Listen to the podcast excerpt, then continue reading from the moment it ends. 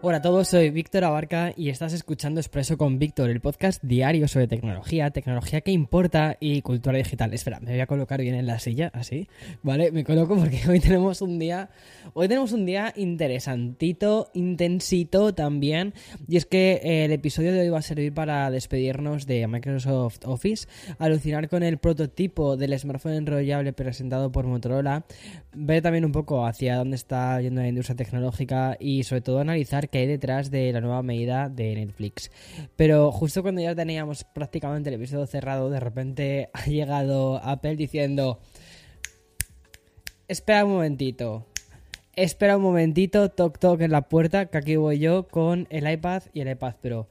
Y hemos tenido que rehacer el episodio. Así que allá va este expreso con Víctor de un octubre nada tranquilo y que hoy encima es menos tranquilo. Vamos a ver este 18 de octubre.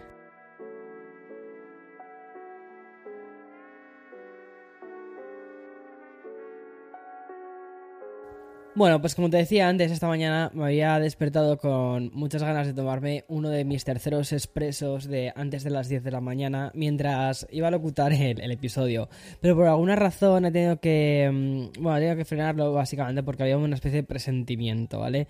Y. em, He preferido empezar el día con otras tareas, tareas normales, como por ejemplo fregar los cacharros y esperar eh, a ver qué iba a pasar hoy. Y la verdad es que el tiempo me ha dado la razón, o mejor dicho, la razón mm, la han dado desde, desde Cupertino. Y es que los rumores que empezaban a sonar por todo el mundo tecnológico durante el pasado fin de semana, pues se han confirmado hace pues unos escasos minutos.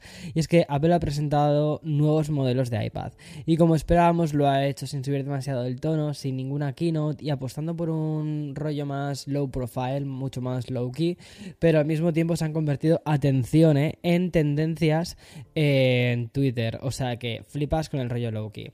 Bueno, pues el primer dispositivo y el más esperado es el iPad Pro, del que, del que ya hablamos de hecho en el episodio de ayer. Es que el modelo del 2022 viene en dos versiones, uno con una pantalla de 11 pulgadas y otro con la pantalla de 12,9, pero lo mejor de todo esto es el procesador y es que Apple por fin ha puesto el chip M2 dentro de esta gama de iPad Pros. A ver, es bastante... mm, o sea, sabíamos que iba a pasar eso, sabíamos que iba a pasar eso, o sea, era, era algo como algo súper lógico. Pero bueno, hay diferencias entre estos dos, ¿vale? Porque mientras que el iPad Pro de 11 pulgadas ofrece una pantalla Liquid Retina, el modelo de 12,9 pulgadas recuerda que apuesta, igual que ya pasó el año pasado, el año pasado fue, Creo que sí, ¿no? Por la tecnología mini LED, que además es, o tiene esa calidad, esa calibración XDR mucho más cercana a lo que son las pantallas OLED y que hace que el color negro se vea mucho más profundo, se vea como un negro de los píxeles apagados casi, ¿no? Además, Apple ha confirmado que vamos a poder eh, elegir entre diferentes opciones de almacenamiento y llegamos eh, desde los 128 gigas hasta los 2 teras, lo cual es un poco de locos, ¿vale? Meter 2 teras en el iPad. También te digo que si quieres meter 2 teras en el iPad, eh, ya puedes ir poniendo un precio a tus riñones, no es broma, pero sí que sí que eh, llega a ser, creo que está en torno a los 3.000 y pico euros, ¿eh? o sea, es bastante. Y respecto a los colores y al diseño, pues Apple la verdad es que no ha revolucionado nada respecto a las generaciones anteriores. Tenemos de nuevo el gris oscuro casi negro, como llaman ellos, el gris espacial. Y, mm, y luego está el plata. Y bien, eh, Apple va a lanzar estos dos dispositivos de forma oficial el próximo 26 de octubre. Y mientras que la versión de 11 pulgadas sale en, eh, eh, te voy a decir los precios en euros, ¿vale? Por 1.049 euros, creo que en dólares son 799 dólares. El de 12,9 lo, va a lo va a hacer a partir de 1.449 euros. Es decir, al final es un producto, pues, mm, elevado, ¿sabes? Lo que pasa es que me ha parecido muy curioso. Bueno, ahora luego te voy a contar. Te voy a contar que me ha parecido curioso del iPad Pro cuando te hable de, de este otro lanzamiento. Porque es que no solo ha servido para lanzar el iPad Pro, sino que también Apple ha anunciado un nuevo iPad. El, digamos, el iPad económico, como hemos dicho siempre, ¿no? El iPad económico, bueno, ya no es tan económico, pasamos a una nueva generación, es el iPad de décima generación y es un dispositivo de 10,9 pulgadas. Tiene un diseño con los bordes planos, tiene compatibilidad con el Apple Pencil de primera generación y entrada USB-C, que demuestra además que, bueno, pues que ya Apple lo que está haciendo es mirar un poquito, tiene puesta la mirada en la normativa de la Unión Europea. También el procesador que usa es una 14 Bionic y la cámara es de 12 megapíxeles. Y hay una cosa que me ha parecido muy curiosa de este nuevo iPad eh, económico. Primero es, eh, uno, que el precio es un poquito más alto que las generaciones anteriores, parte de los 499 dólares. Eh, con, la, con el tamaño, con el almacenamiento de tamaño de 64 eh, GB y llega hasta los 256. los colores también que lanzan son bastante curiosos. Lanza un color eh, plata, blanquecino, bastante bonito. Luego un azul, un rosa y un amarillo. Y mm, la verdad es que el dispositivo tiene así como un toque muy rollo fantasía, muy, me gusta mucho, me gusta mucho. Pero hay una cosa y un detalle que me ha gustado. Y es que la cámara por fin la sitúan en, en lugar de estar ¿Sabes? Cuando colocas el iPad en, como si fuese un libro, ¿vale? En vertical. En lugar de tenerlo en la parte superior, lo tienes en un lateral. Que eso está muy guay porque cuando haces una videollamada realmente siempre colocas el iPad de forma paisada. Y así vamos a tener la webcam, es decir, la cámara frontal, la de selfies, al igual que tenemos, por ejemplo, en un MacBook. Es decir, justo en la parte superior y centrado. Cosa que esto es lo que te quería contar antes. No tenemos en el iPad Pro. En el iPad Pro seguimos teniendo la cámara situado en ese lateral cuando lo pones a que realmente es la forma de utilizar el iPad, sobre todo cuando estás en las 12,9 eh, pulgadas. Esto me parece que realmente lo que están haciendo con el iPad Pro es están utilizando las carcasas y el diseño de la generación anterior han colocado el M2, le han puesto el M2, es un poco eh, una cosa un poco más sencilla, una cosa un poquito más rápida, pero me imagino que el siguiente rediseño del iPad Pro cuando venga la siguiente generación sí que nos vamos a encontrar la cámara en uno de los laterales. Y luego otra cosa que también me ha llamado muchísimo la atención ha sido los eh, accesorios que han lanzado porque tenemos un nuevo teclado para el iPad básico o el... Voy a dejar de llamarlo iPad barato, ¿vale? Porque no considero que sea un iPad barato ni un iPad económico a 499 dólares. Voy a llamarlo iPad más básico, ¿vale? o iPad de entrada. El iPad de entrada va a tener un nuevo teclado, no lleva la funda, la Magic Keyboard, esta que sí que nos encontramos en los iPads Pro, sino que lo que lleva es otra cosa. Lleva, bueno, los imanes para conectarlos los han puesto en un lateral. Y de ese modo, pues tenemos un tipo de conexión diferente. Vamos a poder tener únicamente lo que es el, el teclado conectado, ¿vale? Y el teclado además va a añadir una nueva fila que es la fila de función. Vamos a tener, pues eso, la, línea superior como nos la encontramos, por ejemplo, en los teclados completos de un ordenador. Esto me ha gustado mucho porque lo que le está dando es esa nueva característica al iPad Pro, una característica muy interesante. Y luego para poder sostenerlo en una mesa, lo que han colocado es una peanita muy similar a la que nos encontramos también en los Surface. Es decir, ya este Magic Keyboard que está como en el aire eh, suspendido, ese ya no nos lo encontramos encontramos y nos encontramos un diseño mucho más sencillo, mucho más plano, mucho más muy parecido a un Surface, la verdad, muy muy parecido a un Surface eh, Pro o a un Surface Go en ese sentido. Me, ha parecido, me ha parecido interesante cómo ha ido por ahí Apple. Lo que pasa, eso sí, que este teclado cuesta 250 dólares en Estados Unidos y 299 euros en España, lo cual, comparándolo con lo que es el precio completo del producto, el, el, precio del iPad, pues al dices, wow, o sea, es más de un 50% del valor del iPad se va en un periférico.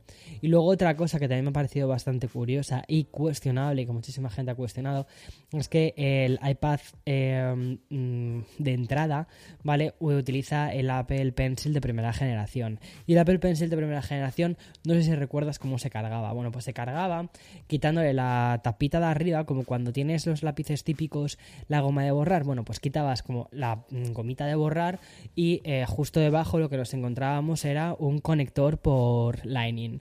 Bueno, pues ahora lo que venden es como un accesorio que adapta el conector Lightning a USB-C para que podamos cargarlo utilizando un cable USB-C. Pero claro, no es que, por ejemplo, porque el iPad, eh, o sea, el, Apple Pencil de primera generación, el conector USB-C, ¿vale? Es hacia afuera, es como un conector macho, ¿no? Y se conecta en lo que es el, conector Lightning del propio iPad, que era como un conector hembra, es como hacia adentro. Bueno, pues claro, eso no nos lo encontramos. Entonces, ¿qué necesitas ahora ponerle? Necesitas ponerle el cable USB-C, que te viene, de hecho, en el, en el iPad cuando lo compras que es de USB-C a USB-C y los dos, digamos, em, dos conectores macho. Entonces, estás conectando, bueno, es, una, es un poco una locura, una, una historia bastante curiosa, pero me parece una solución a ver, ¿me parece una solución a un problema? Sí. ¿Me parece una solución elegante? No. Veamos a ver cómo es esto con el paso del tiempo, pero al final lo que te da la sensación es la de tener un, lapicero con un, em, con un em, cable colgando y esto pues no es la solución más elegante que en cuanto a diseño que ha hecho Apple. ¿Me parece una solución? Sí, la más elegante, como te digo, no. Pero bueno, eh, entiendo también el motivo de por qué lo han hecho. Y creo que lo han hecho básicamente porque hay muchísimas personas que ya tienen este periférico, este Apple Pencil. Entonces, una forma de actualizar su equipo, que es el, es el iPad, eh, quizás viendo un iPad pues de séptima, de sexta generación, y compran ahora este de décima generación, quieren reutilizar lo que es el lapicerito. Entonces me parece una muy buena opción para que estas personas puedan seguir utilizando este lapicero. Y eso sí, lo que les va a tocar es comprar otro teclado, más que nada porque los conectores ya no están en la parte trasera de... de de, o sea, del producto, sino que están, como te digo, en la parte inferior en uno de los laterales, los conectores. Luego que llaman ellos los Smart Connectors. Es un cambio en el diseño interesante. Sí, Sí, es interesante. A mí personalmente creo que el iPad normal, el iPad de entrada, me parece un producto muy curioso. Creo que está pues muy guay para, para eso, pues para la gente que se quiera comprar el, el iPad por primera vez. Y también es una muy buena opción, ¿sabes? Para no tener que pillarte el iPad Air, que actualmente creo que han subido un poquito de precio los iPad Air. Creo que han subido de hecho 100 dólares los, los iPad Air con esto de la inflación. Y nada, en fin. Y um, voy a hacer una pequeña pausa para introducir el sponsor del programa y continúo con más noticias. Ya te dije que el episodio de hoy va a ser largo, pero eh, casi esto es un café con Víctor. Lo cual me da la sensación de que, oye, quizás tendríamos que recuperar el formato café con Víctor, pero de una forma muy diferente. Llevo dándole vueltas de verdad que lo flipas de tiempo. O sea, perdón, llevo muchas vueltas durante un tiempo. Y la idea es hacer un, es hacer un café con Víctor muy personal, contarte muy lo que. Bueno, pues todo lo que me apetece contarte. Lo que le contaba básicamente a mi psicólogo, pues contártelo a ti y rayarte a ti. Ya está. No, pero yo creo que al final eh, todos como que tenemos nuestras cosas en la cabeza, ¿no? Y que al final, pues este tipo de cosas, sacarlas fuera es como que nos vienen súper bien. Así que estoy pensando en hacerlo, en hacerlo como modo de terapia. Además, sabiendo que, que bueno, pues no sé, que me apetece hacerlo, la verdad, te soy sincero. Bueno, allá vamos con el sponsor y continúo con más. Bueno, nos encontramos, como quien dice, en medio del ojo del huracán, ¿eh? de noticias tecnológicas. Y como te digo, muchísimas empresas, pues lo que están haciendo es eh, ir lanzando cosas, estar experimentando. Y un poco por esta línea es, el, es lo, lo que ha sucedido, ¿vale? Con algunos eh, temidos informes eh, trimestrales. Porque igual que nos pasaba un poco, pues como cuando éramos estudiantes, ¿no? Y nos enfrentábamos también a los exámenes finales, pues las grandes empresas tienen sus pruebas de fuego en estos informes financieros. Y hoy mismo vamos a mm, conocer qué tal le han ido a mm, algunas empresas grandes que estamos mirando bastante con lupa. Una de ellas es, la, es Netflix, ¿vale? Y es que la principal plataforma de streaming lleva un tiempo perdiendo usuarios y tiene cada vez más cerca en cuanto a usuarios a lo que es Disney Plus. Y seguramente sus directivos aún habrán olvidado las caras que se les quedó cuando Apple TV se llevó el primer Oscar a mejor película por el tema de Coda que fue el primer Oscar que, se llevaba una plataforma de streaming. Pero mientras esperábamos también esos resultados, tanto los económicos como la subida o bajada de usuarios, lo que sí que conocemos gracias a Hollywood Reporter, que es un, es un medio muy grande aquí en Estados Unidos, es una nueva medida que ya está implementando Netflix. Y es que el servicio de suscripción se encuentra añadiendo una nueva herramienta que va a permitir a los usuarios transferir sus datos personales a otras cuentas. Es decir, lo que vamos a poder hacer es pasar desde mm, eh, pasarlo a otro usuario, ¿no? Desde la actividad y el historial de contenidos vistos a aquellos eh, vídeos guardados también en nuestras wishlists. Wish, wish, ¿Cómo lo he dicho? Wishlist. Wishlist, Víctor. Madre mía, madre mía. O sea, por las mañanas tengo lengua de trapo. Y bueno, también los ajustes de reproducción que queramos. ¿Y por qué Netflix está implementando esta opción? Bueno, pues piensa un poco, ¿vale? Voy a dejarte un segundo. Piensa. Vale, pues yo creo que lo has adivinado, porque al final, eh, o sea, este tema de las cuentas compartidas, eh, creo que este, esto se está acercando al final, lo de compartir una cuenta con más personas, y entonces lo que quieren es que la gente pueda sacar esa información de esa cuenta compartida y subdividirlo en nuevas cuentas. De ese modo, lo típico, que tú tienes tu cuenta compartida con tu pareja, pues dices, bueno, vamos a eh, copiar un poco los, los eh, bueno, por nuestros intereses y tal, pero tú tienes tu cuenta y yo tengo mi cuenta, porque es un poco hacia donde están yendo por ahí Netflix, ¿no? Que cada uno tenga al final su cuenta. Y uno de los motivos que manejan, también un poquito a nivel insider en Netflix, para justificar estos malos resultados financieros, es el abuso ¿no? de las cuentas compartidas. Es una cosa que Netflix ya había comentado anteriormente. Y tal y como informaron en la carta de accionistas de abril, Netflix estima que más de 100 millones de hogares en todo el mundo comparten sus cuentas, con más de 30 millones de cuentas compartidas ubicadas en lo que es Estados Unidos y Canadá. Y bien, para evitar ese tipo de uso tan extendido y también muy popular, Netflix ya ha comenzado a desplegar suscripciones especiales con pagos extras para las cuentas compartidas en distintas viviendas. Por ejemplo, una prueba piloto que ya se extiende está en Argentina, Chile, Perú, Costa Rica y Guatemala y que seguramente acabe siendo implementada a nivel global. ¿Cómo funciona esto? Porque eso es una cosa que ha generado muchísima controversia y la verdad es que yo creo que esto puede, te lo juro eh, personalmente, yo creo que esto puede significar que en casa nos planteemos si continuar o no con Netflix. Te digo también esto. Lo que hacen es, si tú tienes, por ejemplo, tienes diferentes en, en tu propia cuenta, ¿vale? Tienes diferentes usuarios compartidos, pero cada uno, digamos, tiene, por ejemplo, eh, uno está en, España, que es nuestro caso, ¿no? nuestros padres, otro está aquí en Estados Unidos. Eh, bueno, pues van a cobrar un extra por las personas que están fuera de lo que es tu hogar. Y entonces la suscripción, que ya de por sí, pues no es barata, son 17,99 euros, ¿no? Creo que creo recordar. Pues creo que tienes que pagar como 2 euros más por cada cuenta que compartes extra. Entonces se puede hacer hmm, una facturita de Netflix muy interesante. Pero bueno, en fin, a ver qué termina sucediendo con todo esto. Y es que la nueva herramienta que va a permitir transferir datos lo que está buscando es que los usuarios no tengan tantas pegas a la hora de migrar de las cuentas compartidas actuales a esta recién estrenada suscripción con publicidad y poder transferir todos estos datos y no perder el historial de reproducción que mm, al final, bueno, pues es algo que quieres conservar porque ¿Quién te conoce mejor que Netflix? ¿Tu pareja? Ya te digo yo que no.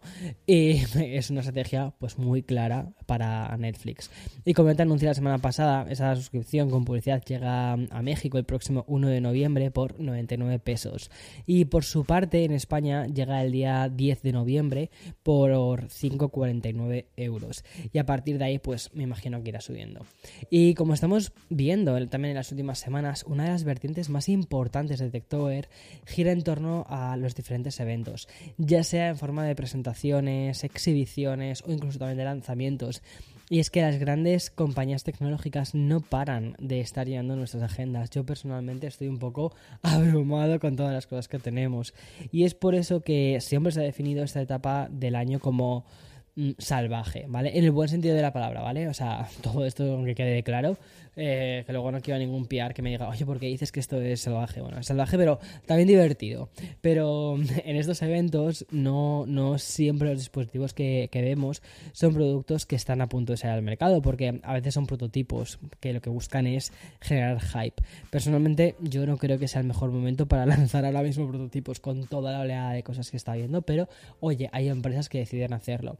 Y también lo que buscan es, ya que hay ahora mismo un consumo de noticias tecnológicas grande, ver, bueno, pues cómo se respiran, cómo respiran ¿no? los usuarios ante este tipo de productos algo más innovadores o algo un poquito más dispares. Y posiblemente el teléfono del que te voy a hablar ahora, pues busca un poquito este, este ruido, este buzz. Y me estoy refiriendo a lo que ha ocurrido durante el Tech World, que es un evento organizado por Lenovo en el que Motorola exhibió un smartphone de pantalla enrollable durante una demostración. En el vídeo, ¿vale? Pues aparece un dispositivo móvil que al hacer clic sobre un botón, la pantalla era capaz de extenderse y también de retraerse, creando una especie de ilusión visual muy impactante. Y ni el vídeo ni la propia Motorola han dado más detalles ni explicado en qué consiste ese teléfono inteligente que es capaz de enrollarse.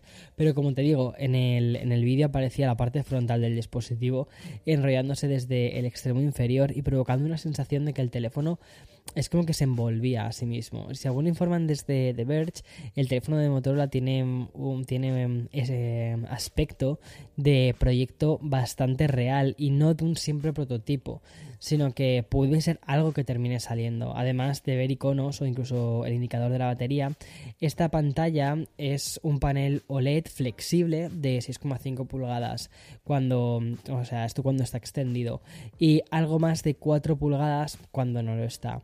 Y en esta fiebre por los teléfonos plegables tendremos que seguir viendo la carrera por, por ver cuál es el smartphone más original del mundo, lo cual me llama mucho la atención, ¿vale? Porque yo creo que ahora mismo los smartphones están intentando algunas empresas hacer cosas como muy diferentes, ver un poco hacia dónde pueden ir evolucionando con estos portátiles en el bolsillo, ¿no?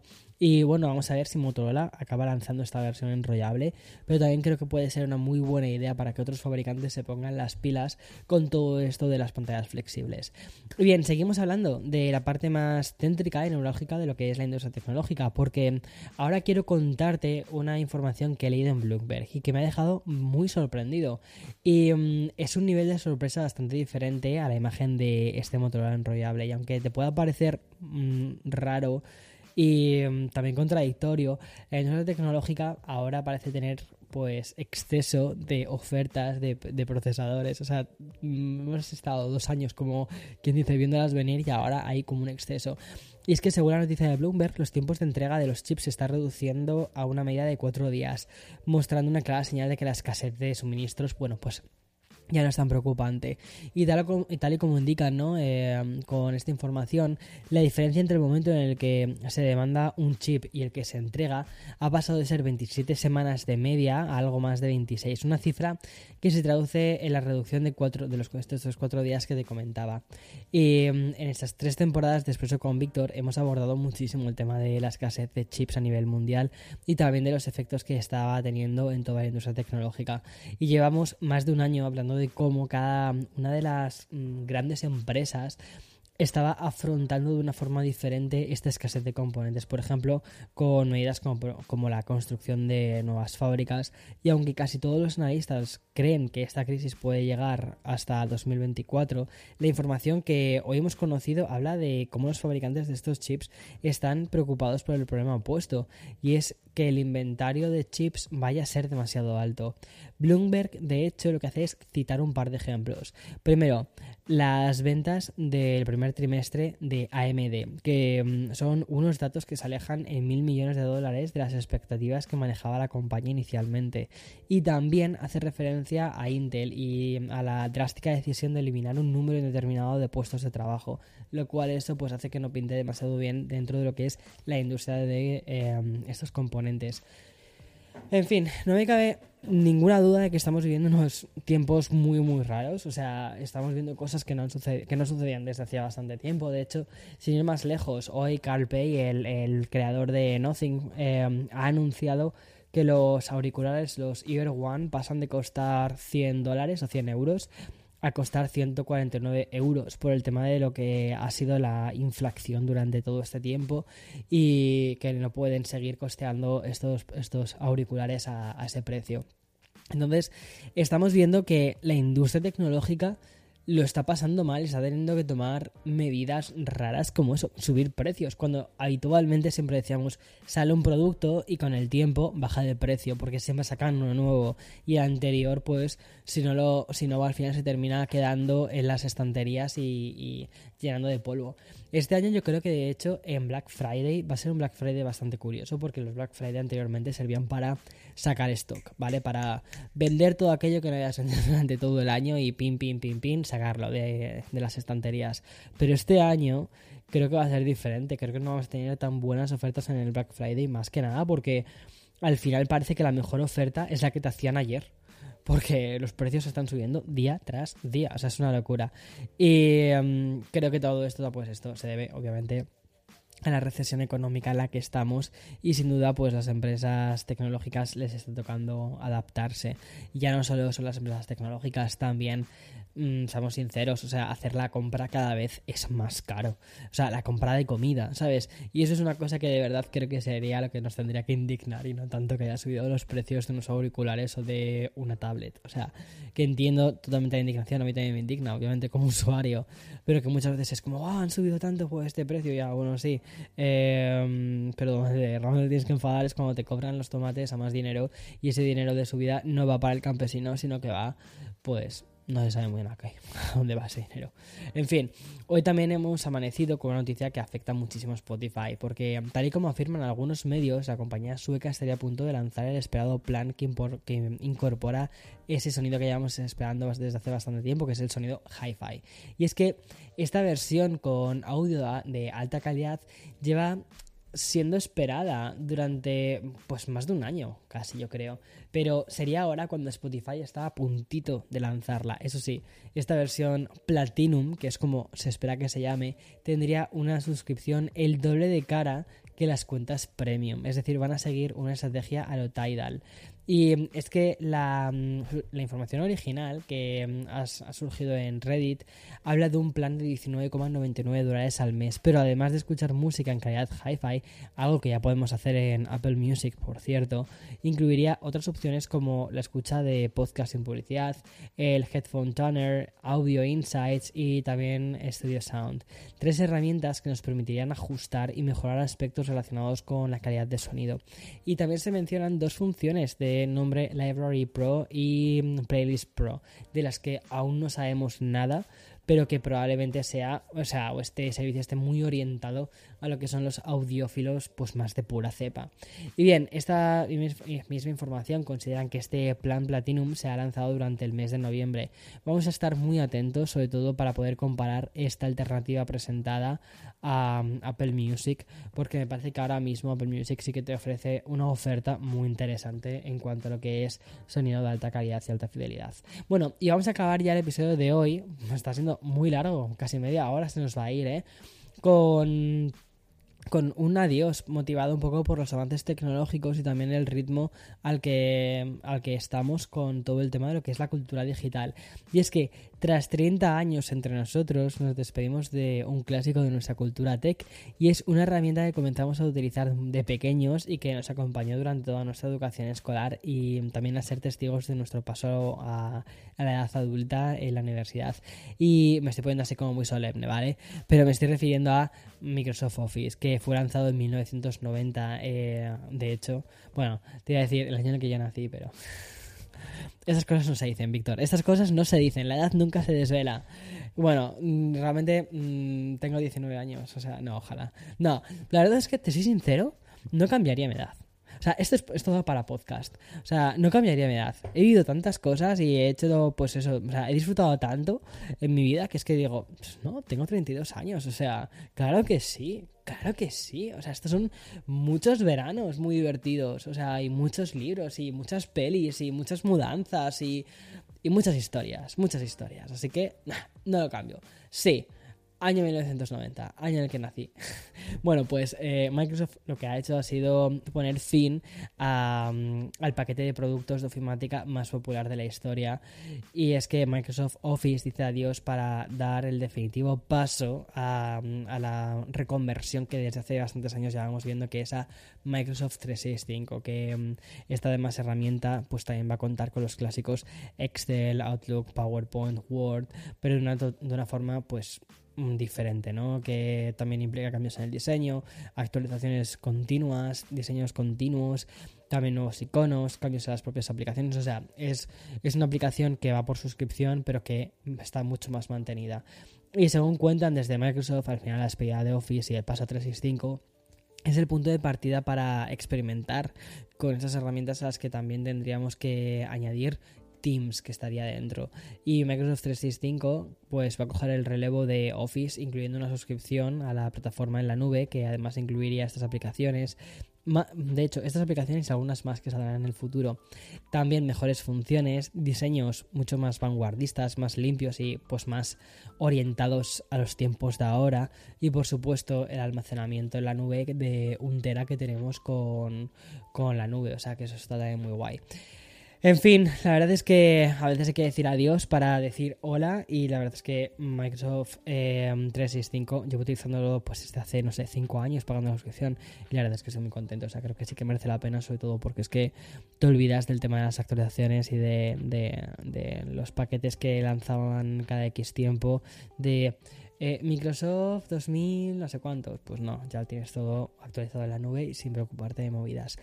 En fin, hasta aquí el episodio de hoy. Como te digo, ha sido más largo de lo habitual, pero es que no nos esperábamos esta noticia de mm, primera hora de la mañana o segunda hora de la mañana, perdón, las primeras horas de la mañana, las otras que te he contado.